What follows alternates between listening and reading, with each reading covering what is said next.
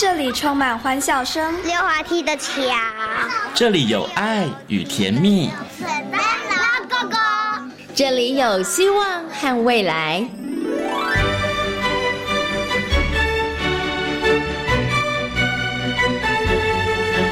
遇见幸福幼儿园，遇见幸福幼儿遇见幸福幼儿遇见幸福幼儿园。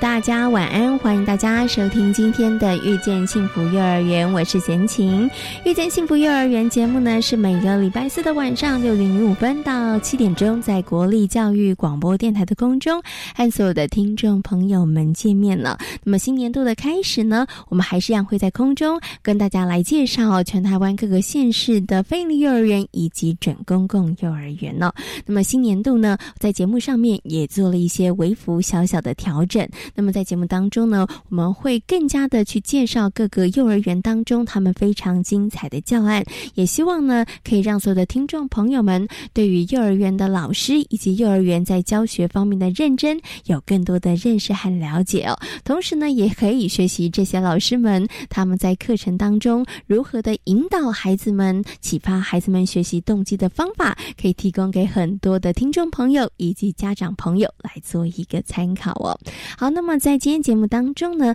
要跟大家呢来进行分享的呢，就是三光非营利幼儿园。那么在幼儿新课纲当中呢，包含了六大领域哦。那其中呢，社会领域就是希望可以加强孩子们跟社区的互动，关心呢身旁的人事物哦。那如何呢能够发展出在地化的啊幼儿园课程呢？在今天的幸福幼儿园的单元当中，三光费力幼儿园的高俊海。园长将来跟大家进行分享哦，来听听看三光飞营利幼儿园他们是如何做的。好，那么在节目的后半段呢，我们要进行的单元是大手牵小手的单元。今天呢，为大家邀请到的是树德科技大学儿童与家庭服务学系的李淑慧主任来到节目当中哦。今天呢，淑慧老师要来跟大家分享的是同诊教学。相信呢，很多的听众朋友、很多的家长们都听过同诊教学哦。那么大家对于同诊教学是不是很完整的了解呢？那么其实，在不分科的教学下，老师呢是如何去评量孩子们的学习状况呢？相信这也是很多家长们非常关心的议题哦。所以呢，在今天节目当中，我们就要跟大家呢好好来介绍同诊教学。那么在节目的最后一个单元，我们会进行的单元是学习 online。今天呢，要跟大家来分享的是银河非营利幼儿园的陀螺教案。好马上。呢就来进行节目的第一个单元——幸福幼儿园。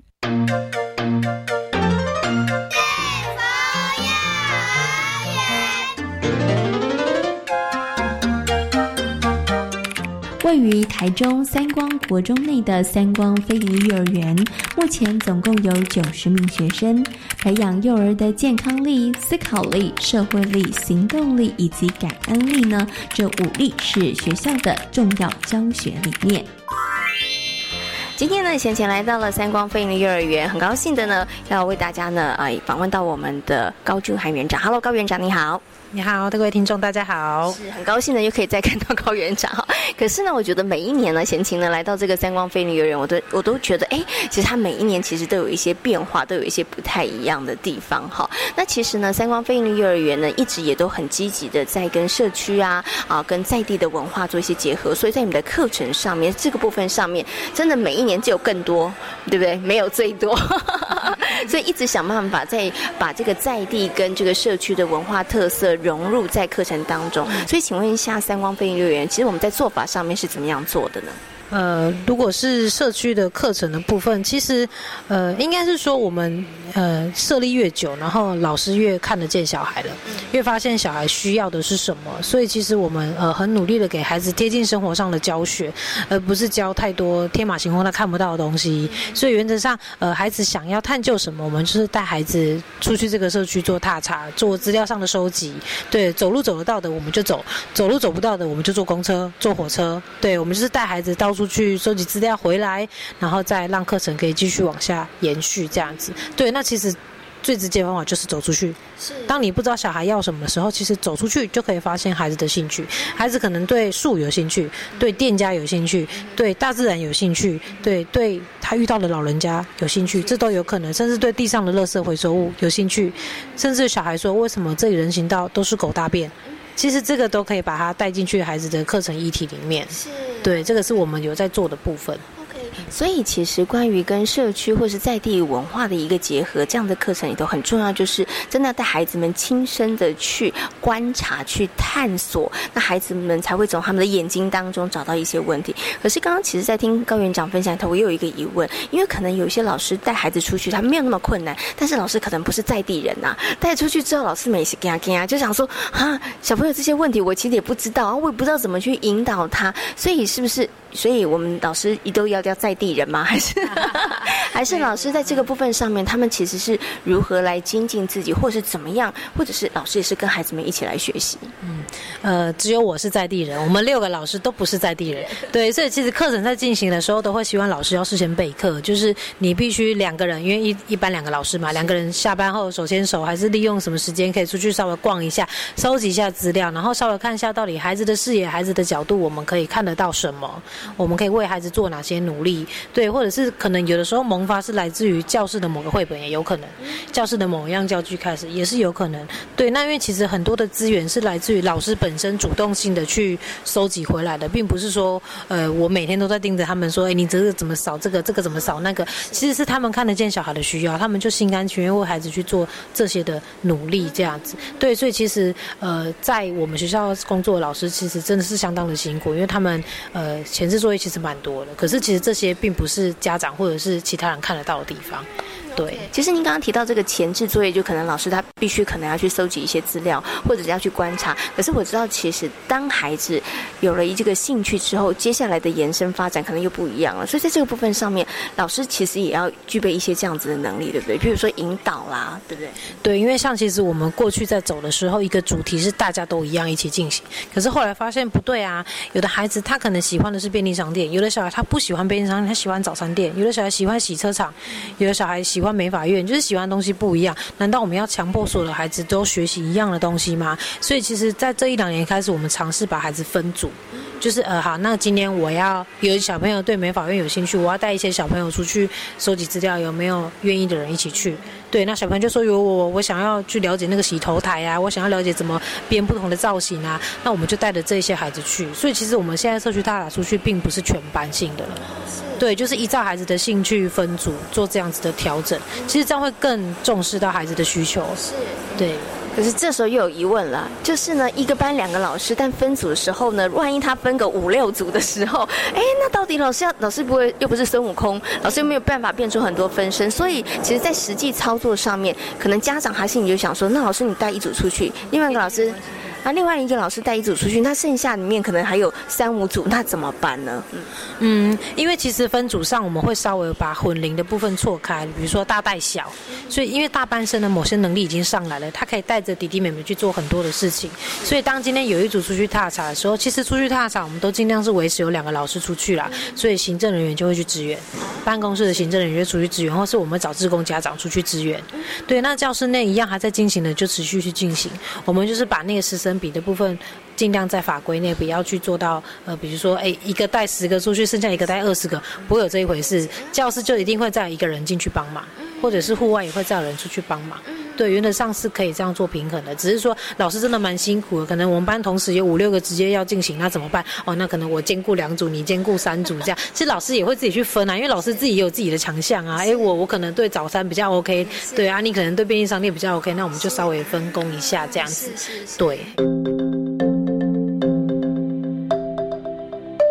那我们刚刚呢，其实有稍微谈到了，哎，在三光便利幼儿园里头，我们针对可能社区或是在地的部分的一个课程，哎，我们怎么从发想，然后到怎么样执行？我想接下来就请园长来跟大家分享一两个你们真的可能在这个学期或是上个学期曾经做过或是执行过的一些跟社区或是在地比较相关的一些教案的内容。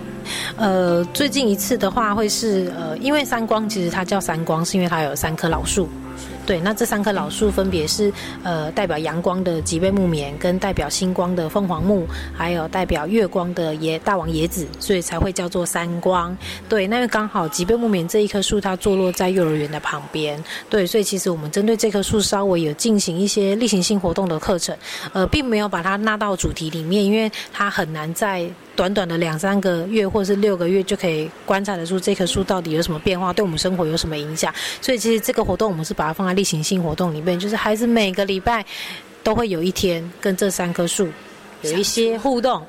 可能是孩子会自己去想，我们今天要跟这棵树做什么事情？我们今天要在树下做什么？我们今天要帮这棵树做什么事情？帮他拍照，帮他记录，帮他收集他的果实，然后拿去做创作等等，然后玩叶子舞的游戏等等。对，那其实我们后来把这个主轴放进来之后，你就发现孩子每天进到校园，第一件事情就是来看这棵树，他今天有没有哪里不一样？是，对，还是。地上有没有什么掉什么东西？哎，我们还发现了松鼠，发现了黑瓜马路，它的生态圈其实都进来了。对，那其实这个我们就让孩子去做观察，然后让孩子去做收集资料，孩子会自己去拍照，自己去画记录图，对，然后甚至去仿写，说今天这棵树怎么样了？对，他会希望老师帮他写下来，然后孩子自己去做仿写。对，然后后来孩子们就完成了那一本《吉变木棉的观察书》。对，那也因为呃这个书的部分，然后后续就是有。再往下推，因为它后来结果掉了棉花。对，那其实它是利也是弊啦。利就是孩子针对这个果实做了一些研究，比如说孩子就到电脑区里面去找资料，到底这个果实可以用来做什么？哦，可以用来做抱枕诶。对，所以他们就用了他们在学习区缝工的技巧，去把它做成了一个抱枕，然后跟弟弟妹妹分享。对，那刚讲到弊的部分，可能就是棉花满天飞啊。对，所以孩子对孩子就出现了过敏的问题啊，环境脏乱的问题，又遇到下雨。整个地上就是很脏乱，然后还有落叶等等这样，所以其实孩子们就呃卷起袖子，就大家一起帮忙把这个环境做整理，然后甚至可能果实咚掉下来会打到头啊，什么也会提醒弟弟妹妹，你居然要戴帽子哦，不然你要咚会打到头哦。对啊，那个果实影响到我们的车子行进的路线，那我们帮忙清洁一下环境等等。其实这个就会把这个样子情谊的部分把它带进来，所以孩子对于。呃，这棵树跟这个学校，还有这棵树对我们的影响，我们对树的影响，就是利用这个机会把它带进去，对。我觉得这个真的是也很不容易，因为它其实进行了也还蛮长的一个时间。多。对呀，然后其实对于孩子来讲，因为常常我觉得啊，爸爸妈妈或者是老师们会跟孩子说：“哎，你要爱惜我们身边的这个自然环境。”可是你会发现，你讲了好多遍，孩子可能他还是很难感同身受。但是就透过每一天、每一天、每一天啊，你去观察他，然后甚至你去研究他，所以孩子们像刚刚园长谈到的，哎，孩子们现在都很关心这棵树，就是这棵树跟他们。产生一个我觉得其实很深的一个连结耶。对，就是他们变成回家也会分享说，哎，妈妈今天几杯木棉怎么了？啊，今天凤凰木怎么了？因为像最近凤凰木在开花，小孩就发现那个红红的花很漂亮，就会捡回去，因为它掉下来嘛，就捡回去做压花，然后做观察、做艺术创作，甚至带回家分享。那放学的时候是这样，他孩子们也会拉着家长来看，就是到底这棵树现在怎么了这样子。对，那其实我们也有，呃，它不止融入在这部分啦，可能我们在学习区里面啊，呃，有放入那个。观察角，孩子就会不停的收集不同季节的吉贝木米的果实啊花，去观察它的变化。对，然后甚至比如说在呃装扮区啊，在语文区都会看到跟吉贝木米相关的一些延伸的活动。对，我们就是会把这样的课程再放进学习区里面，然后让对这些东西更有兴趣的孩子可以更钻研更多。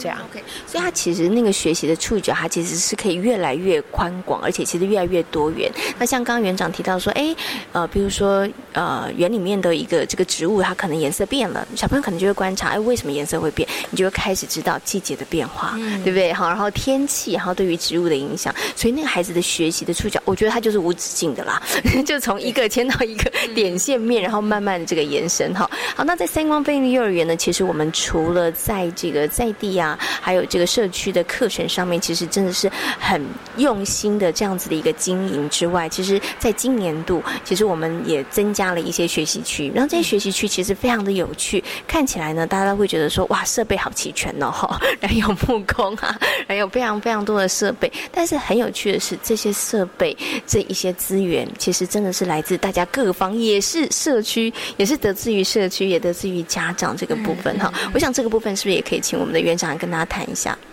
呃，因为其实木工区啊，还是积木墙，还是说我们最近在筹备的树下桌游区、即被木棉树下桌游区，其实它都是。大家们脑力激荡出来的想法，因为会希望说环境是对孩子最直接的影响。我们从环境上开始调整，孩子会有感觉，孩子会想要去操作。其实从中培养孩子很多不一样的能力，对，所以我们宁愿从环境开始调。但是其实它需要一些经费，对，所以我可能我这边就要负责经费的部分，对。那甚至有一些是不用经费的，像比如说我们木工区的耗材，其实那些废材啊，很有趣哦。我们的社区啊，有一在做那个黑板的。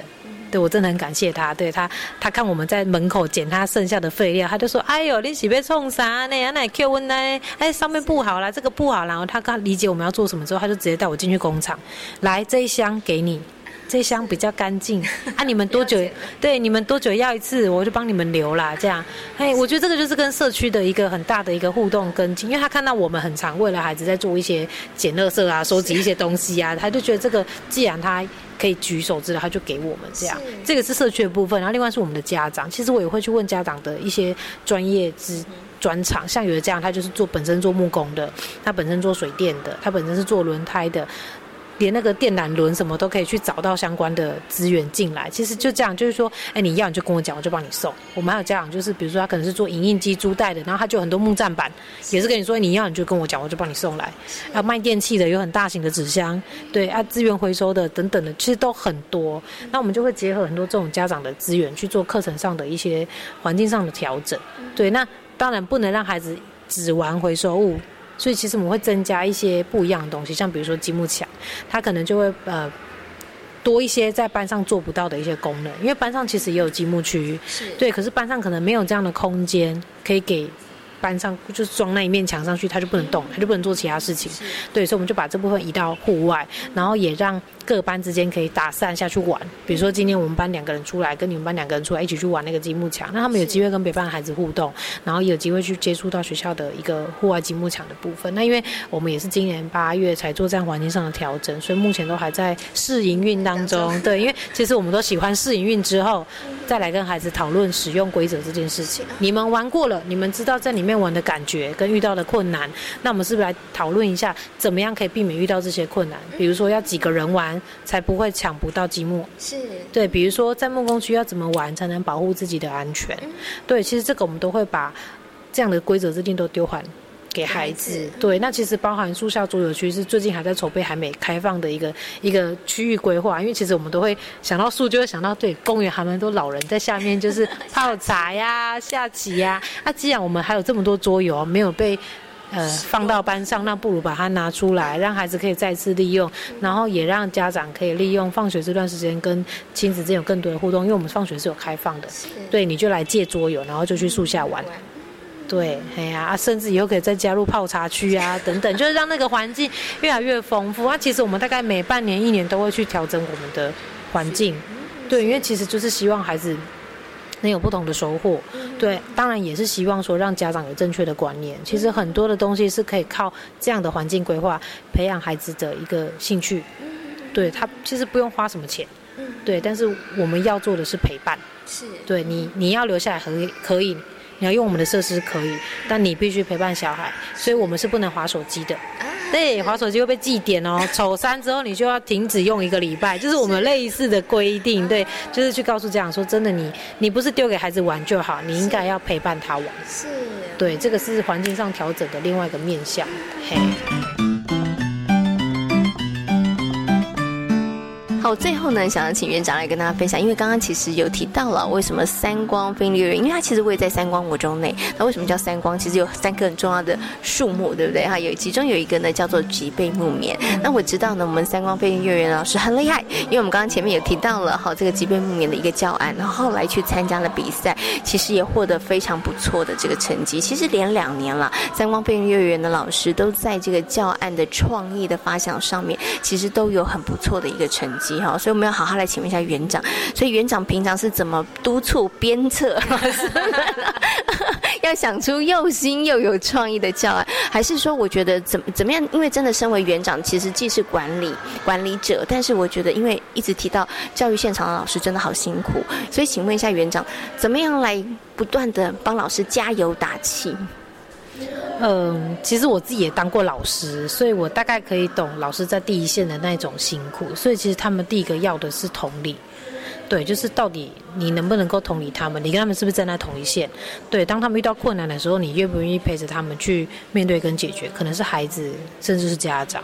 对，甚至是他们在课程教学上的瓶颈。对，那其实我们我们园内应该是说，我们从创园到现在，就是有几位老师是一直都在，所以他们有经历过那个改革的。过程，所以其实我们是有革命情感的，对，所以其实跟他们之间，我不会说是我是园长，你什么都要听我的，对我不会这样，而是说当今天发生某一个事件的时候，比如说可能是亲师冲突，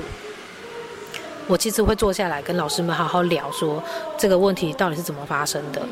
你们去想一下原因、过程跟结果。好，那既然遇到这件事情没有关系，我们一起来讨论一下要怎么调整我们的方式，可以让这间学校更好，让你自己更好，也让孩子家长都更好，就达到双赢的局面。对，不要说我们只是呃为了争那一口气，然后跟家长一直争争争争争这样子，就是不需要到这样。就是我们应该目的是要解决问题，但是解决问题的方式不是我责骂你。对，我也不是推你出去，你自己去跟家长讲。就我们不是这样，我们是一起去面对，然后一起去解决这个问题，然后去调整跟改善。所以其实学校的很多规定跟做法是来自于大家的共识，它并不是来自于园长一个人的决定。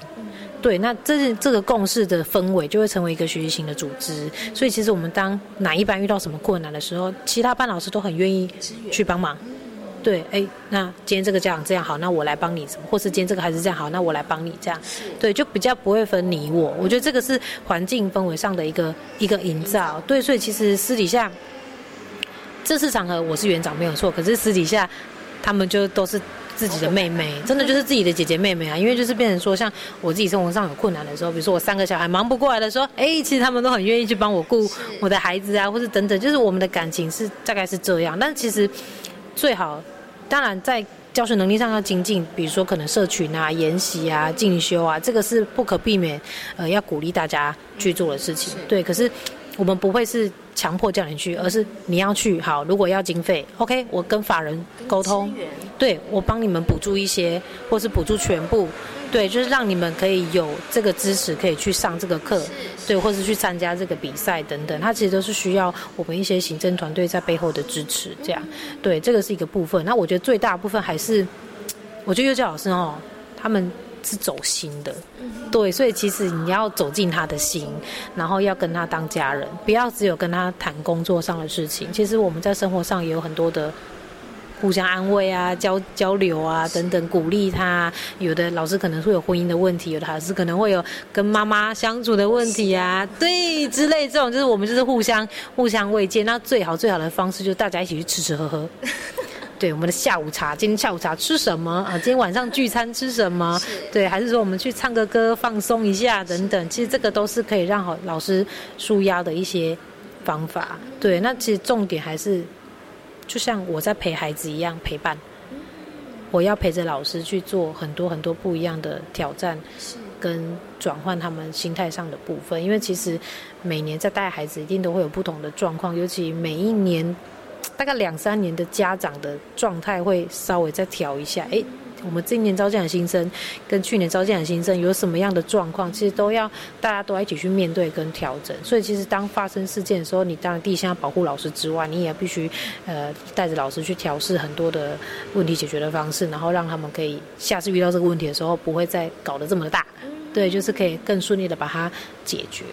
对，所以其实我觉得我们虽然。有固定的一些流动，就是可能有的新老师他没有办法承受这样的工作内容，因为毕竟像我们刚提到这么开放的一些环境啊、课程等等，其实老师压力是很大。对，但是除了那些在流动的的一些基本的一些状况之外，大部分的老师都是做蛮久，就大家是把这里当做是自己不是工作是置业，对，把兴趣跟工作相结合，他们每天来上班就会觉得是开心的。甚至就是假日还会互相约，哎，我带小孩去哪里，什么什么这样。对我觉得这是很棒的一个氛围啊。所以其实真的要营造这个氛围里头，真的有时候要用点心机啊。对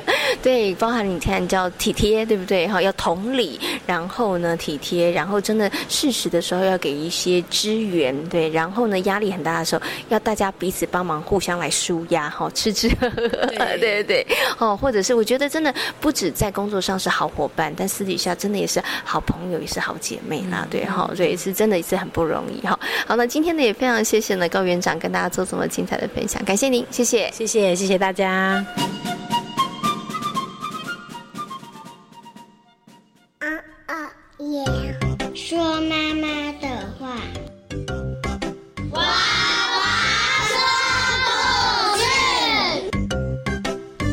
时候，那些夜里是妈妈的声音，是妈妈的故事。孩子长大了，妈妈的故事让他们说给你听。说妈妈的话，娃娃说故事，就在教育电台 Channel Plus。一、二、三。哎，你很有钱哦！就平常找回来的零钱都放在这边呢。现在电子票证这么方便，把零钱拿去超商或捷运站储值就好啦。对吼，不然啊，这些零钱都只能宅在家。如果大家都把零钱拿出来用的话，国家就可以减少铸币，降低二氧化碳排放。不然啊，北极熊都叽叽喽！把硬币储值到电子票证当零钱包使用，好棒棒！以上广告由中央银行提供。你知道两岁的小朋友就读幼儿园有优惠或补助吗？嗯，符合资格者就读公共化幼儿园，每月缴两千五百元；非营利幼儿园每月缴约三千五百元；准公共幼儿园每月缴约四千五百元哦。那念私立幼儿园呢？符合资格者每月可领育儿津贴两千五百元呢。满两岁的小朋友如果要念幼儿园，将会有更多机会。未来会增设两岁专班，到一百一十三年预计增加八百班，提供一万两千个名额。以上广告由教育部提供。大家好，我们是台湾弦乐团，我们都在教育广播电台。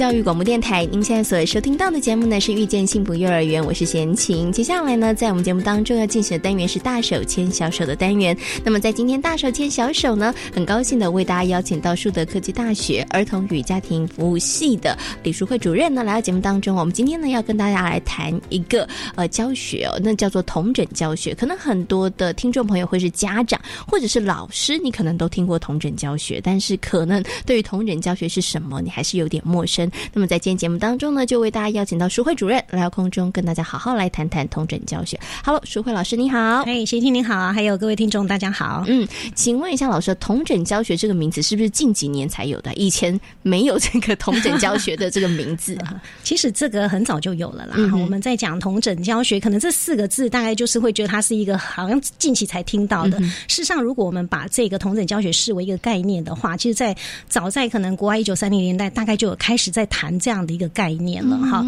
那只是说我们好像就会把同整教学视为是一个课程的取向，嗯，呃，那个课程的取向就像是。呃，好像是这个幼儿园这边会提到说各种，比如说华德福的课程啊，蒙特梭利的课程啊，High School 或对对等等。可事实上，它不是这一些课程取向，它就讲的是一个概念。那这种同等教学的概念，其实某种程度也是在反思跟检讨我们过去对于孩子在学校的这种学习，还有老师的教学的这个部分，到底他应该用一个什么样的一个方式来做一个一个教育一个最好的一个目的哈。所以其实我觉得同等教学很简单的来讲，它其实就是为了解决我们生活当中的一个问题。那怎么样来同整？它当然就是期待能够透过孩子的这种真实的生活经验，它等于是去整合孩子的生活经验，把我们过去可能在学习上面的知识、技能、态度的部分，透过在孩子生活的情境、真实的脉络当中，把这一些的部分做一个整合，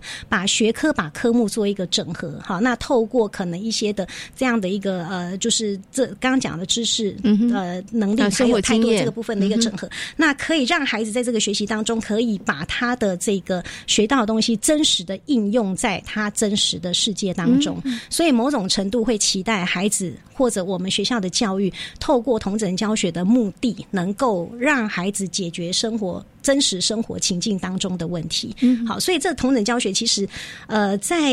这几年，当然它有呃被很多的讨论，然后那我们看到，其实，在国际间不同的国家，他们其实在整个课纲的一个发展的过程当中，比方说我们看到芬兰，芬兰大概在二零一六年的时候，他们其实把国国小呃国中呃的课纲，它其实就已经去把很多传统的学科，就是转变成一个比较是呃整合式的哈，或者是说。呃，透过透过一个等于是说议题的一个方式哈，那把这些学科把它整合起来哈，那在整个学习上面，它其实就会改变了一些的做法哈，所以我们会看到就是说这样的一种转移，其实是把传统的科目转移到一个跨领域、跨学科的这样的一个概念。嗯，好，那跨领域、跨学科的概念，它其实呃很重要的也是在于回扣回来，就是说我们现在面对的很多的世界，嗯哼，其实是一个很多变的世界，很未知。对未知的，好，那跟过去好像你你去经手某一个学习的科目，好，你去经手某一个科目就能够去应付的，其实现在是没有办法了。嗯，你必须要能够把各个不同的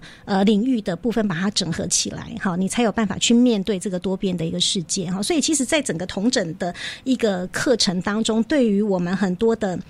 呃，这个孩子来讲，或者老师来讲，他不管是在学习上，不管是在教学上，他其实都是一个一个在概念上的一个落实，好，或者我们讲说，怎么样可以真正让他可以把他学到的东西是能够整合成一个有意义的，好，那能够符合这个真实生活经验当中他的一个学习内容。那针对这样的一个内容，再去做一个有系统的、有效的组织，然后来来让孩子能够获得深入的一个学习。OK，所以其实。同整教学，它其实不是一种教学方法，对，不是可能像大家常听到可能华德福啊，或者是蒙特梭利的教学方法，它其实不是。刚刚课程，它是一个概念。对，所以刚刚的主任提到它是一个概念哈。那其实我刚刚听完了主任呢在分享到底什么是同整教学里头，我马上在脑海当中就浮现了四个字，叫做学以致用。对，我们都好希望说，哎，我们在学校里面学到的东西，可以在生活当中运用。其实简单来讲，它也就是希望孩子们在学校里面你接触到的，或者是你学习到的，你在生活当中你可以实际的运用，不管是解决问题，或者是有一些什么样子的发想跟创意，对不对？可是这个时候可能会有一些听众朋友或者家长朋友，他就脑中就会冒出很多的问号，他想说：可是以前呢，我们这样上国文课啊、英文课啊、数学课啊、自然课啊。我们也是在学啊，然后我们那时候也讲学以致用啊。那到底这个同整教学跟分科教学头，它有哪一些不一样的地方？它除了一个刚刚讲的同整教学，它可能是跨领域的，它可能没有单独一堂课说来我们来上这堂课叫做国语课，或是来上这堂课叫数学课。除了这个不一样之外，它在学习上面是不是也会有一些不同的这个效果呢？嗯，好，其实如果说我们今天把学习当成是一种知识的话，我们大概就会认为说分科的方式其实是最容易学。姿势的。好，因为我们其实呃，比方说我们在国语好了，那我们这一整个学期，我们怎么样把这个呃语文的部分把它做一个单元的切割，好，然后放在我们的学习的内涵当中，好，那呃，所以呢，因为他是老师这边来把这个整个学习的内容做一个安排，所以包含呃进行的方式、进行的速度，还有孩子学习的一个方式、评量的方式等等，大多数其实会是回到老师为主导性的比较多哈，因为他其实比较看重的是从知知识面向的这个部分来出发哈。那但是呢，这样的一种方式其实就会变成是学习的主体性、教学的主体性在老师，嗯可是学习的主体性不见了。嗯，好，我们如果讲说今天的学习，其实孩子是主要的一个学习者的话，那孩子他在这个过程当中，他有没有办法去掌握，或者是依照他自己的兴趣、他的能力去调整他的学习的状况？可能在这个分科的学习上面，就会有一些这样的一个问题。所以某种程度，如果我们用一个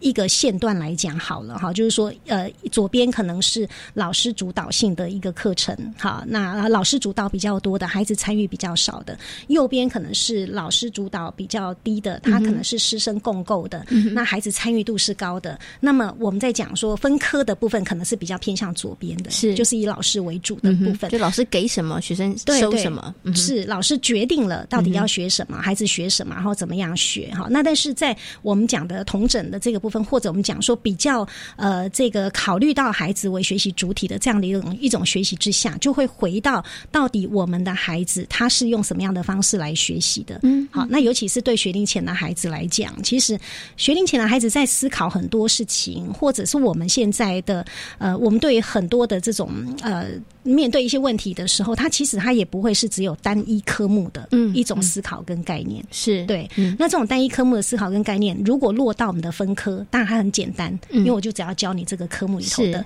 知识哈。比方说，我教你数学数字的合成分解，可是数字的合成分解在学校里头我们这么样的学，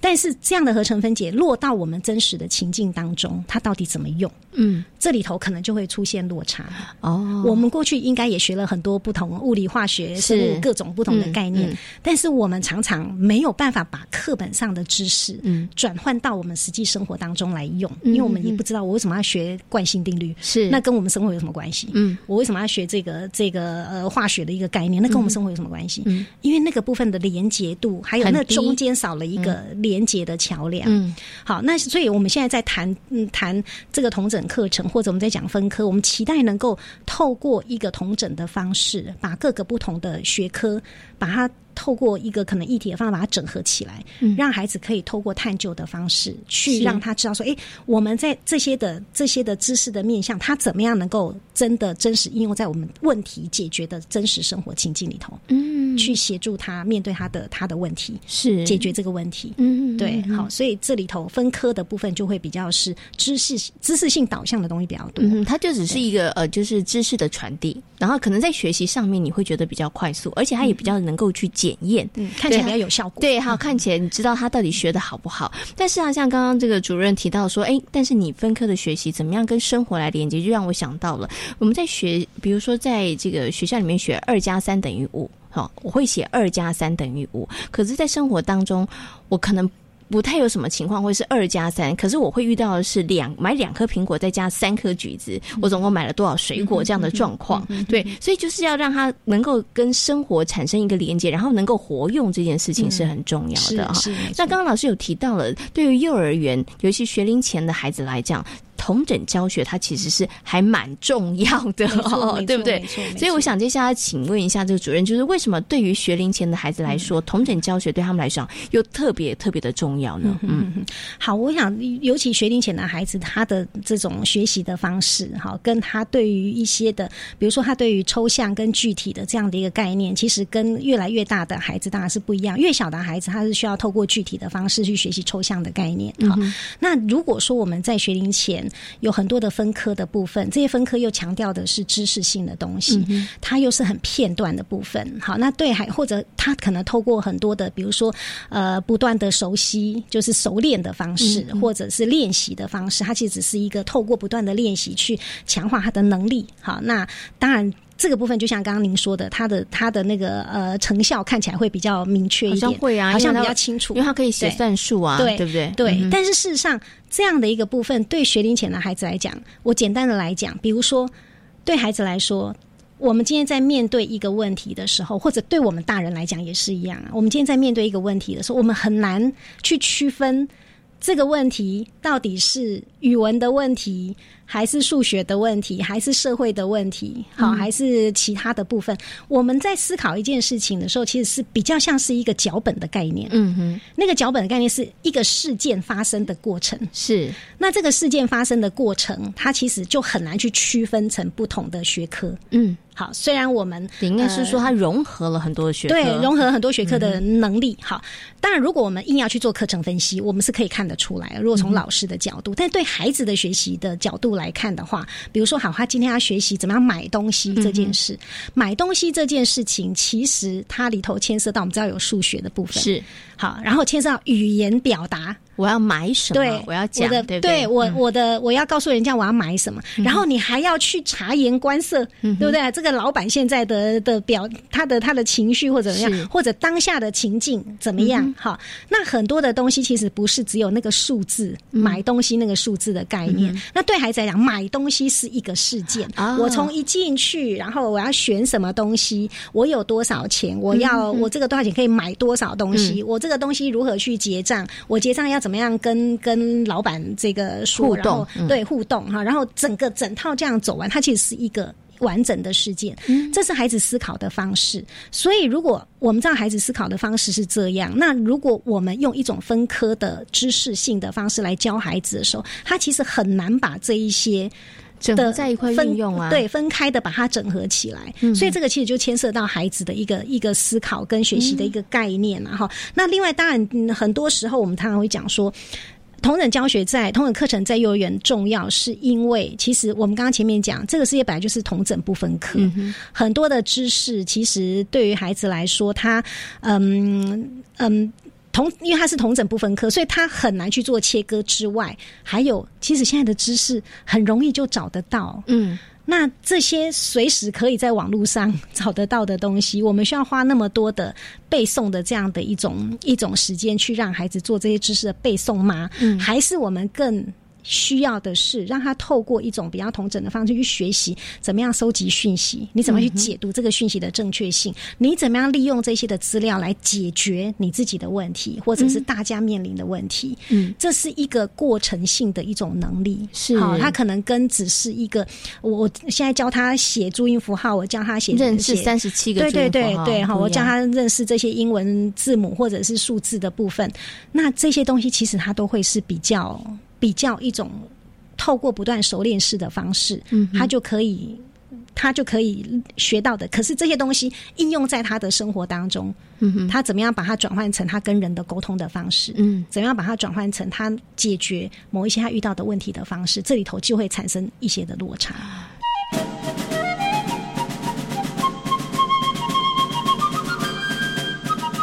所以我觉得，如果是呃。听众朋友，你的小朋友就读的幼儿园，他是实施这个同整教学的话，可能爸爸妈妈在观察孩子的部分上面，你可能要更费心。所以你要看看孩子他可能正在做什么样子的一个主题，或是跟生活经验有关的什么样子的一个事物，因为可能老师不会。发一个联络部学习单，或者是告诉你说，哎，对他这次三十七个注音符号，他全部都写对了，应该是不会有这种事情的，对不对？所以家长你可能要更敏锐，然后更细心的去观察孩子的一些变化。这个变化可能他会是多个面向性的，是是是，他可能包含了语言的表达，包含了可能是思考，或者是他可能在探究，或者是他搜集资料，这个部分上可能是很多的。对，没错没错，因为其实我们刚刚在讲同整课程的这个概念，就会觉得好像。它还是一个很大的东西，然后如果放到幼儿园的课程教育，到底是什么？那个同整课程的概念到底是什么？其实这个部分，我我们刚刚虽然有讲到主题的部分，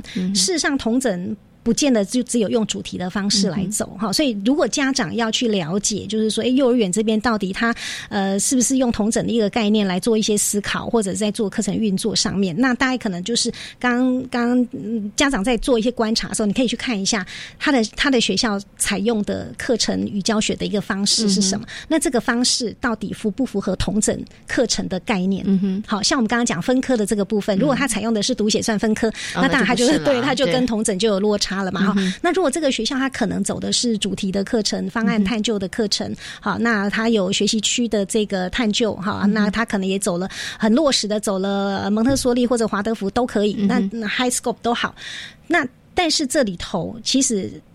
教室所呈现的讯息，嗯哼，孩子呃学校发给家长的。资料讯息，孩子回去谈的东西，还有你看到孩子的能力的变化上面，其实都可以去做检验，都可以去了解的，都可以去评估的哈。或者是说，哎，你看到孩子他对学习的这种动力，或者他他是不是喜欢去上学？好，那这些其实都可以。所以教室里头其实最容易看呐，哈。有时候我们会看这种比较呃比较传统团体教学为主的教室。你会看到那个教室的作品的呈现，很多其实大家都是很单一，它比较单一，对不对？对，就是你看的时候就是团体教学，然后大家都做一样的事情，大家都做一样，因为它的材料一样，做法一样，老师带着之后，最后讨论的结果都一样，好，最后结果都所以呈现出来的作品几乎都一样，只有技巧的差异。好，但如果说它是一个呃同整，它可以跨领域、跨学科带孩子做探究，你会看那个教室所呈现出来的，包含他的课程经验的图表内容，他所呈现的孩子探究的过程，还有就是他们。实际探究的的东西的一个一个呈展现，好，那甚至他们可能在探究之后，他透过一些的呃，比如说积木啦，或者是呃画嗯艺术的部分，好，或者是透过这种嗯其他的方式，他把它展现出来，你会看到孩子作品上的丰富度跟他的创意性，它是很不一样的。那那样的一个展现是可以反映出来孩子对某一个东西的一个研究。的一个过程跟结果，嗯，那你就会知道说，哎，其实在这个教室当中，老师在带孩子进行这些课程的过程，它其实就是一个比较是呃，这个这个用一种议题的方式来做一些探究，然后是跟孩子共同发展出来的。嗯，好，那那大概大概就可以看到这些东西。那孩子他肯定会回来跟你讲说，哎，我妈妈，我们今天那个做了什么，然后研究了什么样子，啊，发生了什么事情？他可能跟你谈的东西，你。透过谈的过程，就会知道到底孩子他在学校的学习的一个内容。好，那当然学校发回来的东西，有时候会有亲子桥啊，上面可能会有一些课程的一个状况啊，老师大概呈现哪些东西，你大概就可以看得到。哎，到底到底这个这个内容到底是什么？那当然，我觉得要家长自己去解读这些东西是是有点辛苦的。我们不能够期待每一个家长都要能够去解读老师给的讯息。好，所以其实我觉得老师本身怎么样把孩子在学校里头他学习的这样的一个内容，他的过程，然后用一个家长懂得方式，嗯哼，来告诉他他不懂的事。嗯，这很重要。对对，用他懂的语言来告诉他他不懂的事情。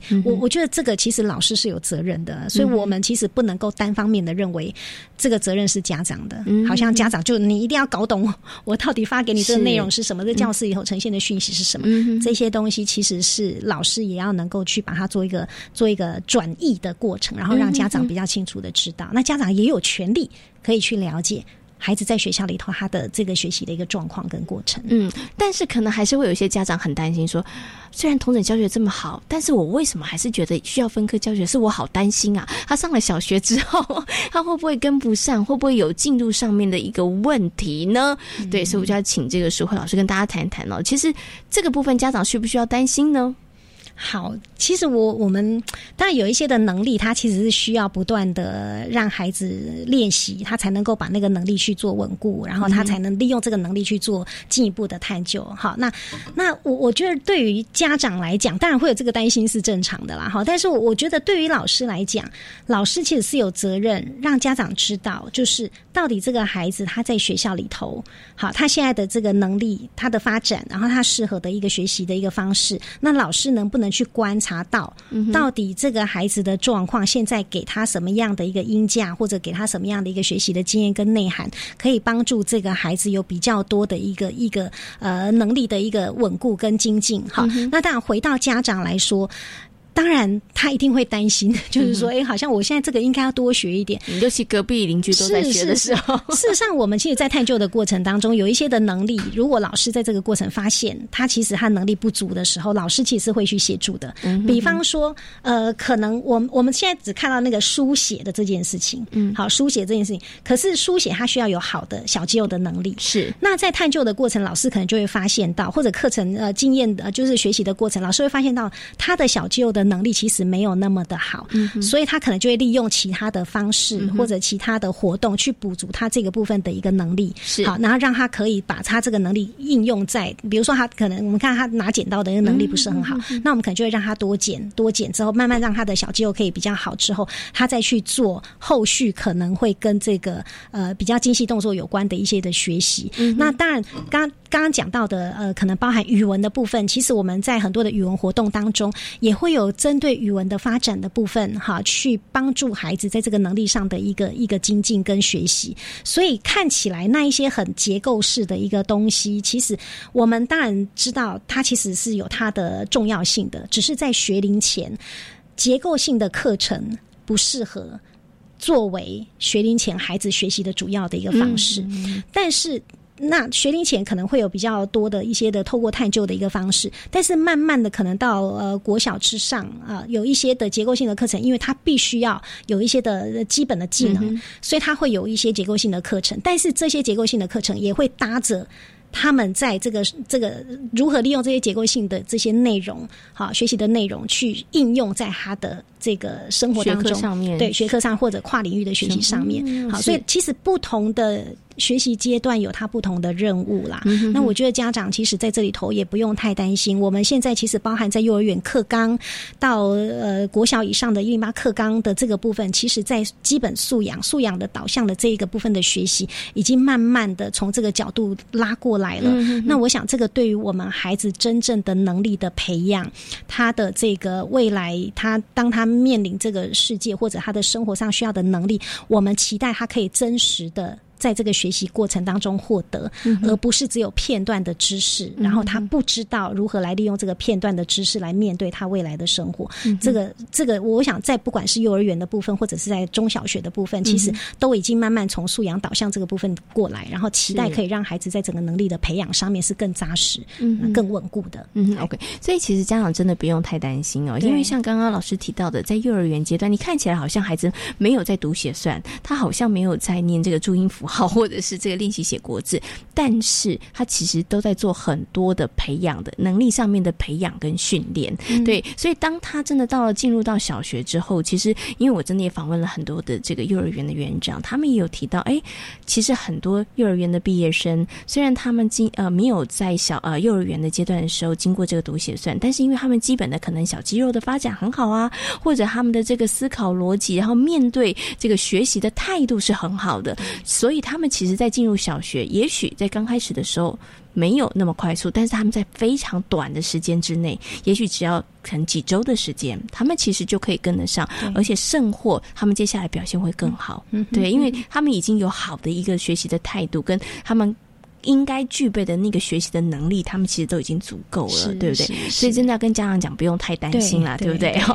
OK，那今天呢，我们为大家邀请到李淑辉主任跟大家谈到了同诊教学哦。那相信呢，很多的家长还有我们的听众朋友，应该对于同诊教学有更多的认识和了解了。那今天呢，也非常谢谢淑辉老师跟大家所做的分享，谢谢老师，谢谢谢谢大家。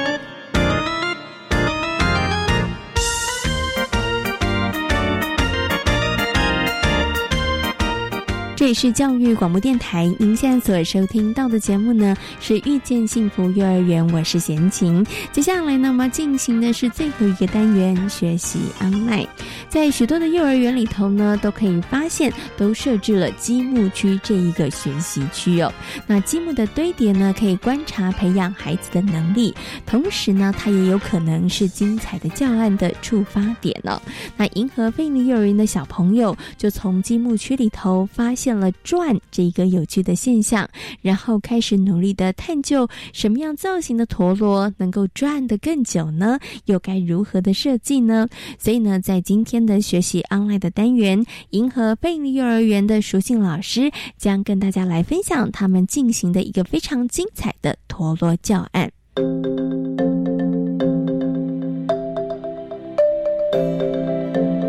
学习 online。们的教案是从学习区当中去出发，因为孩子在对于单位积木他还蛮喜欢的，所以常会去用单位积木去制作不一样的东西，然后孩子就开始发现，原来他可以组合起来开始转，然后从那里面的转开始。然后一直发展到我们现在的陀螺。对，然后他们从转里面呢，他们开始观察到陀螺的转，那它转的方法，它转的颜色，那怎么样让它转得更久？然后来研发到我们现在一个主轴的一个概念。那他们从里面的科学的概念里面，他们探讨到，呃，转的轴心只要有偏移，可能会影响到整个部分。啊，我可能会失去了平衡，没办法让它转动，然后影响到它直接的转动的时间。然后借由这个部分呢，他们开始去探索，然后去实验、去改装，然后到现在，然后我们到户外的学习区里面，然后延伸到社区，他们都有就是重新去观察到每一个社区，只要有转的东西，只要看到转，他就会去观察它的。像陀螺一样，是不是都有轴心？那有轴心是不是固定它才可以转，还是它只要离一半，它可以让它晃动的部分是自转跟公转？比较花一点力气是有可能说有一些科学概念，其实对我们大人来讲，其实是蛮难的。但是对孩子他们就觉得，嗯，他转起来就是很特别啊，但是讲不出那所以然的话语，所以我们就要是从中去引导一些比较，嗯，有关理念的一个概念的一个术语，这样让他们去知道，哦，原来我同样的东西还是不同的东西，它明明有可能是方式是一样的，但是它有一个原理在，啊，可能说我明明就是有不同的，但是它都是利用轴心下去稳固它才有办法转动，所以。他们从这部分的时候，他知道原来是有这个轴心的概念。在今天遇见幸福幼儿园的节目当中，为大家邀请到了树德科技大学儿童与家庭服务学系的李淑慧主任，跟大家分享了什么是同诊教学。另外呢，在今天节目当中，也为大家邀请到了三光飞女幼儿园的高俊涵园长，跟大家分享了在幼儿园的课程教案当中，如何发展出在地化，如何跟社区来进行结合。感谢大家今天的收听，也祝福大家。有一个平安愉快的夜晚，我们下周同一时间空中再会喽，拜拜。